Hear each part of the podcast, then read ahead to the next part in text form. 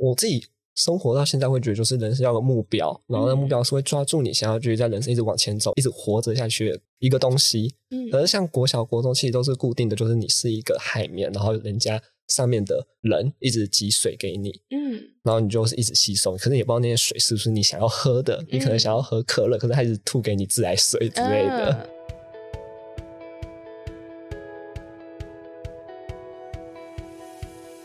欢迎收听一零四高中职 Podcast。在学生期间，我们都经历过课业压力、升学迷惘，或者是有各种烦恼的阶段。这个节目将透过四个系列主题，与你一起探索方向，讨论课纲升学，了解科系与职业，并聊聊校园生活大小事。Hello，大家好，我是主持人 Lily，欢迎来到科系地图的第十集。那这集还蛮特别，因为我们过去的一些科技地图的系列都是访问到高中毕业的学长，然后来谈他们现在的大学科系。那今天这一集呢，其实是邀请到一位高职毕业的学长来跟我们分享一下他现在的就读的大学的科系，以及说。呃，他这一路的一些探索历程，因为我相信在高中职这个阶段呢、大家可能会有点迷惘，或者有点彷徨，甚至是对于自己未来想要走的路，甚至是想要读的东西没有很明确。那今天呢，就希望说透过邀请这位学长跟我们分享一下他过去的一些生涯探索的历程啊，以及说他现在的一些经验啊，可以给学弟妹们一些帮助。那我们欢迎今天的来宾燕婷。Hello，大家好，丽丽好，我是燕婷，然后我是台中人，现在就读的是静宜大学的生态人文学系，复修台湾文学系。然后刚刚提到我是读高职，高职的时候是念的是国立中心大学附属高级农业职业学校的园艺科。丽丽应该没有见过名字这么长的校名吧？对对对，刚刚你听完，我觉得哇，这真的是很长。你说你在那时候跟同学介绍说，哎，我是什么学校毕业的，大家应该觉得说，哎，哇，很长一段念起来听起来很厉害。哎，刚刚燕婷有提到说，因为你是读就是静宜大学的生态人文学系嘛，然后复修的是台湾文学系。那呃，今天其实我们要谈的比较偏向是台湾文学系这一块的系上介绍。是的，哦，那可以跟大家介绍一下说，为什么你那时候特别想要把台湾文学系拿出来介绍，而不是另外一个你同时也有在修的生态人文学系？因为生态人文学校在台湾目前是只有静宜大学会想要分享台湾文学系，它虽然也是偏少数，但至少在文史哲学里面也是有一块。像是成功大学、真理大学也不少学校也有设这个系所，可以跟大家做分享。嗯，哎，一开始我还蛮好奇，就是呃，刚燕玲提到说你高职是读的是园艺科嘛，对，在因为园艺科它是比较属于是农业类群，那还蛮好奇说你那时候高职啊，比如说你在选择这个科别，甚至是你到大学的中间的一些抉择的这个历程，你自己那时候是经历了什么样的故事？国中那时候因为直接升高职，那时候就要决定好志向，嗯，所以那时候就直接高职。对，就直接写高职。考量就是因为家里父亲他们也是一直种田，然后也是从农，嗯那时候就接着家里的产业这样子。嗯，所以你高职毕业之后啊，你是直接选择了继续读大学吗？还是你中间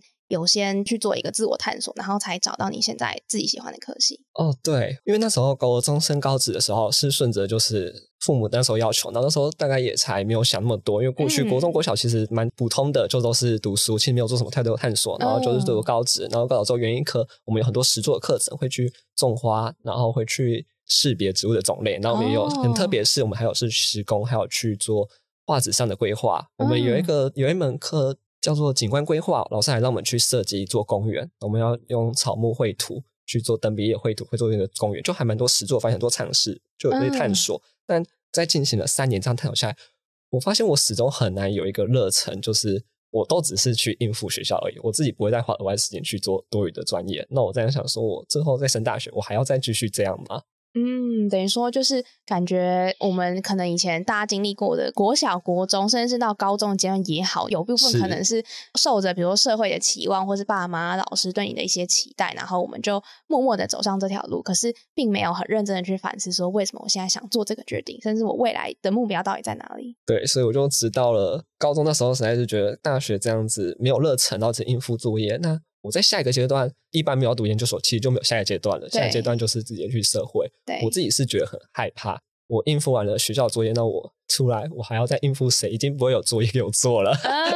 那呃那时候怎么办？对，我就刚好有看到教育部和劳动部汉堡有个计划叫做青年储蓄方案，嗯。它是鼓励我们可以先按个看电影的时候，我们按个暂停键，因为我们常做人事就像电影，按一下暂停，不要急着顺着这样直接升学上去，我们可以出去做呃出国的探索啊，可能出去旅行壮游，然后或者是先去工作，然后尤其是我那时候选择高职，其实高职嗯就是蛮鼓励我们高中技能的时候，我们就培养了很多实作技能，其实是可以直接去做公司的他们直接实作的提供。哦，关于燕婷刚刚提到的，就是青年就业的储蓄方案这个东西啊，其实我们在前面的集数，我们也有邀请两位有参与这个计划的学长姐，跟我们分享他们这段的经验。所以大家如果有兴趣的话，可以回去再听一下我们前面的集数。刚提到，其实大家的生涯的历程，可能有一部分都是还蛮迷惘的嘛。那燕婷自己提到，你后来先参加了教育部的一个方案，然后先实际的到职场里面去工作也好，然后去学习也好，然后再回头过来，再回到你的学生时期的大学生活。好，那如果啊，让你先用一句话来形容你现在的台湾文学系，你会怎么样跟学弟妹介绍？台湾文学系它主要就是在传授台湾的本土的它的文学，然后它的文学会涵盖着历史文化跟艺术的层面。嗯，所以它其实学的不仅只有历史，它其实还有蛮多是我们现在这个生活社会上面的一些趋势啊，或是文化也好吗？对我在戏上受到熏陶，我感受到很直接，就是它是很生活层面的，不是我们认知到就是很学术研究会去钻研一些很艰涩的古文啊智慧，其实是没有的，它是很生活很日常，就是在我们平常中间这样流动的。嗯，因为从就是系名来说啊，台湾文学系跟中国文学系两个的差别，燕婷可以大概跟我们分辨一下吗？差别其实就是一个是中国的，一个是台湾的。这是在我们后来现在台湾主权意识越来越浓厚之下，才会诞生出来一个台湾文学系。像过往的话，它是在中国文学系里面的台湾文学组，它的能量资源是没办法扩大到一个一个系别来做支撑的。嗯，等于说它特别 focus 在我们台湾这片土地，或是嗯它过去的一些历史故事，或是人事物这一块。嗯，那如果以你们系上来说啊，就是刚刚前面提到这么多介绍，你们系上在学生的培养上面，主要会学哪一些很专业的课程？我们系上的话，我们会专注在就是台湾的文化，然后它的文学该怎么去做一个创意的展现。这边我们开放了有很多选修很特别的，像是有策展。策展课，然后去教授我们怎么用一个品牌，或者是用戏剧表演方式，用用一个品牌建立，然后去宣传，然后去广告，说我们台湾的文化有哪些特色，很多值得探讨的地方。嗯，哎，所以这个是比较偏向选修课吗？对，这几乎都是选修课，因为必修课我们还是先要做一个很扎实的基础，把它打好。哦，那就会是必修课是什么？就会是比较像呃，我们会比较认知到就是文学的精读啊，会去研究那个台湾文学脉络。嗯嗯嗯，那可以大概跟我们分享一下，你刚刚前面有提到，就是你们系上有一些，比如说在大一、大二要修的很基础的一些通识概论的课程。哦，那就不得不提我们的台湾民俗文化概论。呃，这个是什么样的课程？这门课是由一位叫做林茂贤老师所开的，嗯，然后他的课很很扎实，然后很很疯狂吧。我可以用，我觉得真的是可以用疯狂来形容。会怎么样进行？我们这门课它总共是一整个学年，然后分成上跟下。嗯，然后其实我会用一个形容词去讲上，然后一个形容词讲下。上学期我们就是做报告做到死，然后下学期呢，我们就是用走的，我们要去走遍台湾，走到脚断掉。哦，哎，那我们先谈谈就是上学期的做报告的课程，为什么要做这么多报告？我们报告主题是老师会让我们去做我们家乡报告的一个整理。嗯像是我自己本身，我是台中西屯区长大的，嗯这个范围会说，希望是以你生活那个区，然后或是那个镇，嗯然后去做发展。然后我西屯区的话，我就会去找说最早第一位，就是哎应该说第一批来这里生活的人们，他们是谁？他们为什么会来这里？他们在这里做什么？他们是怎么在这里生活的？嗯对，然后再就是营造第一批，然后再第二批，第二批会是谁？然后我们台湾历史来之后，我们第一批大其实就是原住民他们，对而西屯区我那时候在找的时候，他是找到的是八仔海族，哦，后是平其实我就埔族吗？我就觉得蛮酷哦。八仔海族是是什么？哦 怎么过去没有听过？从来没听过。对，然后后来我我自己去查书，对，是平埔族。然后为什么平埔族我为什么没有印象呢？是因为平埔族现在都已经消失了，它可能汉化和我们汉人融入在一起，所以都很难有他的资料。然后我们过去的课本也都其实都没有谈到这一块。哦，所以那时候就是挑以你自己的家乡去做研究，那好像有点重新认识你自己现在在生活这个区域，对吗？对，所以我那时候其实我们在做报告，我们做的很痛苦。其实上课的时候都会跟老师稍微抱怨一下，为什么？就因为要看很多资料，像我自己为了做完那一个，我去借了三十一本的书。然后我还去翻了网络上的网站，因为像是有一些老师还会希望我们介绍一些当地的美食，这些美食其实有些是地方的，或是它不会到有一个书特意去出，我就还大概找了八十几个网站 去搜，真的很多。然后你要会诊这些资料，然后最后产出很多份的报告，然后你在上学期的课程才算是一个结业。对，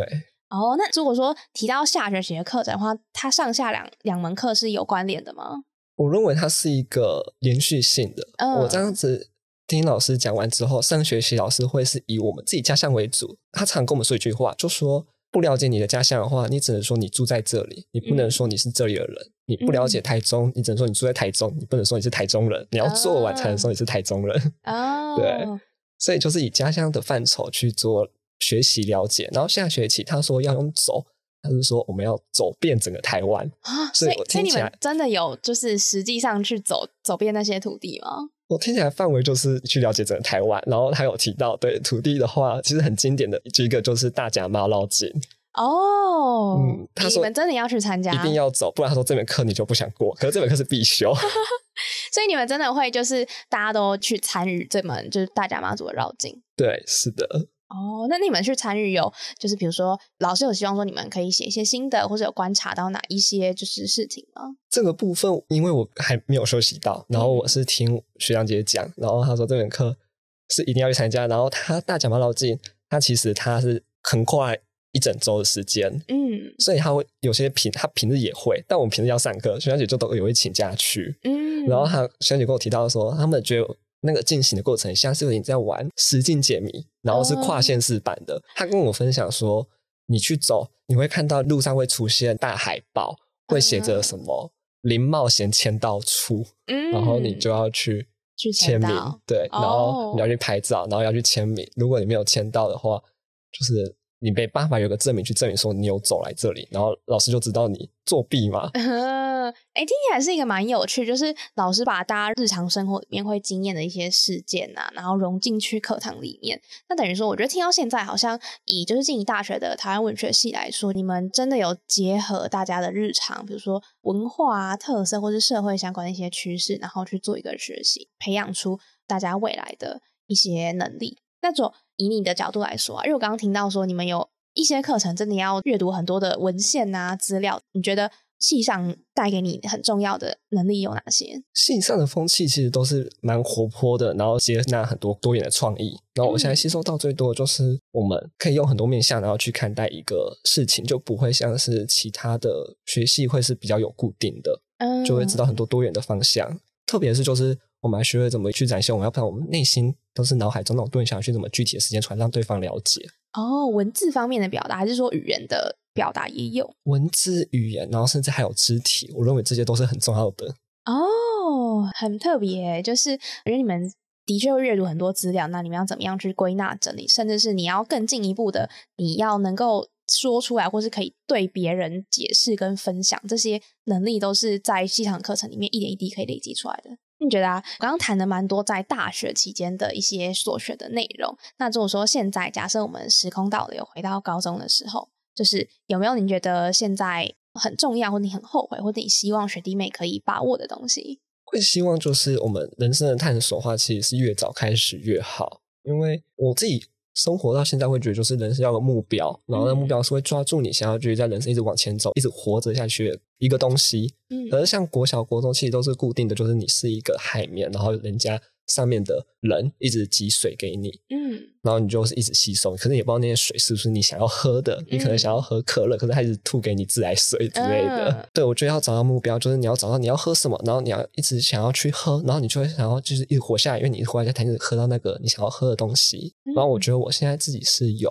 那你觉得对学弟妹他们在这个阶段，他们可以做哪一些探索跟尝试？在高中的这个阶段，其实我觉得是一个很。安全的一个状况下，可能我们就是做的一些尝试跟挑战，好像都不会，就算真的失败，好像也不会跌得很惨嘛。对，这时候我会想起来，就是我自己在从事社团活动的时候，其实有听到一句话，就是学长跟我们说，你们做社团活动，就是你们会去跟很多人接触，然后你们可能会就是碰到很多阻拦，然后会觉得常会觉得灰心，但是不要因此而受挫，然后停止前进。他说你要知道，就是我们现在是我们是学生，真的在从事社团活动会真的深刻体验到学生这个身份是。真的是一个很无敌的保护罩，嗯，对。然后，尤其就是以我们大学、高中来说的话，高中的社团可能还是偏比较校内，或是跟临近几个学校，规模是比较小。那你就算你受挫，其实可能就是觉得很累，然后觉得很就是怎么会浪费这么多力气，然后去做，到都没有成功。嗯。可是，然后大学呢，可能因为你大学规模可能就是比较大一点，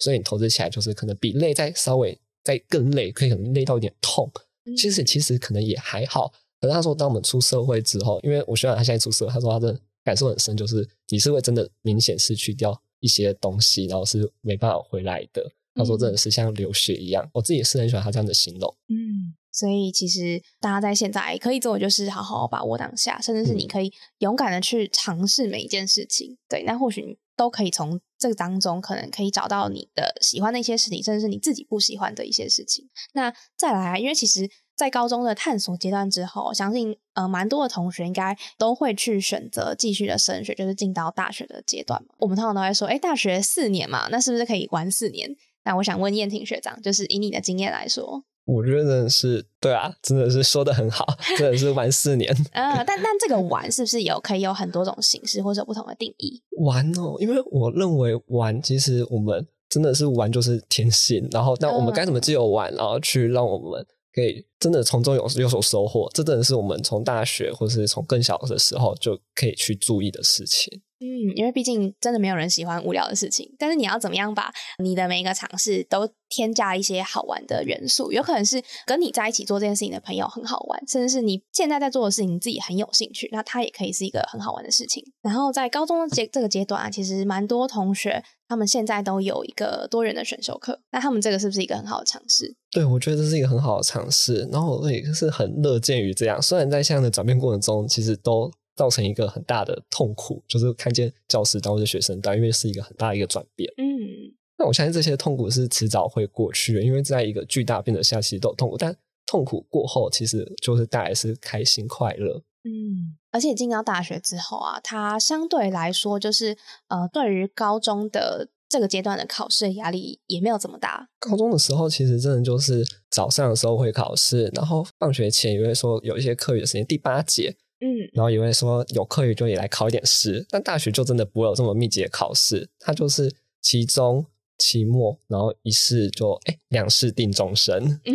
所以其实蛮多人会利用每个学期的时间呢，可能去参加社团的生活也好，或者是你跟朋友去做一些其他的专案。那以燕婷自己来说，或是你身旁的朋友，你观察到他们都去做什么样子的事情？通常他们这样子做事情都会跟自己科系。比较没有关系，我发现这还蛮就是一个蛮普遍的现象，我自己觉得还蛮有意思的。因为大家是在都在多人尝试的阶段嘛。因为可能就是刚刚扣回到刚刚说的玩，既然是玩的话，其实就不太会想要去接触原本自己专业东西，因为那是其实在学习还是蛮痛苦的。嗯，那你自己呢？你自己在大学期间有参加什么样子的活动？我自己在大学的时候就是。比较有在花时间在社团方面，然后社团方面我们是做了蛮多跟社会议题相关的倡议，然后有时候会觉得自己好像是社会系的学生，可以跟我们分享一下一些例子，或者你参加过的一些活动哦。我们之前有关注到校园的生理用品这方面，然后有去关注到就是我们台湾这边的话有比较在推动哈是小红帽，然后刚好也看到他们有在进行一个联署方案，然后我们也就很高兴的去申请。然后那个联署方案呢，它是说，就是我们可以去用建立一个表单，然后去跟小红帽说，我们希望可以在这个校园这个场域，然后去做推动，然后他们会寄来一个完整的流程，一个套装，然后给我们，然后有一些简单的指引，可以告诉我们说该怎么在这个场域去做指示。然后我觉得这方面真的是就是给的很清楚。具体来说的话，就是我们到时候是在我们学校的厕所，然后因为我们学校是女厕。一边，然后男厕一边。我们不是让这个生理用品的共享的套装组，我们是放在女生那边，我们是放在他们的中间，然后希望可以让来往的不论是各种性别人都可以关注到这个议题。嗯，听起来是一个蛮特别的一个经验。那刚刚燕婷学长前面分享到蛮多在大学期间他自己做的一些探索跟尝试。我自己真的在大学期间真的做了蛮多尝试，因为我自己本身也很喜欢玩，很喜欢到处交朋友的关系。哦，对，然后以这学期的话，我过去六个月，即使就是课业很繁忙，我这学期修了二十六个学分，但我还是有额外安排出时间，就是去外县市，然后去过夜旅行，然后和不同的朋友，然后或是之前认识的朋友有一个交流。二十六个学分真的蛮多的，就等于说你在时间的分配啊跟管理上面，就是算是一个蛮厉害的。不敢当，其实我原本有修到二十八，但后来觉得我这样子安排下面真的是有点没法负荷，我就把它停修了。这边我也是觉得大学有这个停修机制，我自己是蛮乐见的。它真的是让我们在一开始的时候觉得都还有余裕，然后第到其中我接近期末的时候，发现其实没办法负荷的时候，就可以直接去停掉。哦，等于说你可以衡量你自己的能力，然后去决定你现在的重心跟比重放在哪里。那我觉得今天听下来，其实蛮多。我觉得听起来在大学的，不管是你同学们未来想要读的科系，甚至是大学的生活，听起来都是一个蛮好玩的一些经验嘛。那最后啊，如果想要邀请燕岭学长，你对现在在收听的学弟妹，你想跟他们说什么？大学是真的很好玩，有很多有趣然后特别的事物跟人可以等待你来发掘。然后我就认为说，可以要来善用这些大学资源，来去找寻你自己真正想要做的方向及目标，然后前进，并且保持住你原本在生活里的平衡。然后这边我相信，如果你们能做得到的话，将来在诸多方面上都能够有条不紊的妥善来处理，很难会有困住我们的事情会发生。嗯，真的，因为我觉得，虽然说就是大家在成长路上，你可能会遇到一些挑战，或者觉得很挫折的地方，但是换个方向思考，就是呃，也许就是因为你身旁有很多的朋友，他们可以一起陪伴你，或者是可以去找不管是老师啊、家长聊聊天，甚至是你可以自己去针对你自己有兴趣的主题，然后议题去做一个研究。那这些汇整起来，可能都是一个可以帮助你去慢慢的探索，以及说。找到你未来方向的一个很好的方法。好，那我们今天就到这边了。非常的谢谢燕婷学长今天上我们的节目，也分享了他从高职到中间的去就业，那最后的回到大学生活，他的一些一路的探索的故事。那如果说现在听到这边的同学，你有兴趣的话，你想要再问燕婷学长更多的问题的话呢，你可以在下方听众的留言表单，也可以再回复让我们知道。那如果你有其他想听的科系的敲碗主题，那也欢迎你可以留言在。IG 上面跟我们讲哦，那我们下一次见喽，拜拜，拜拜。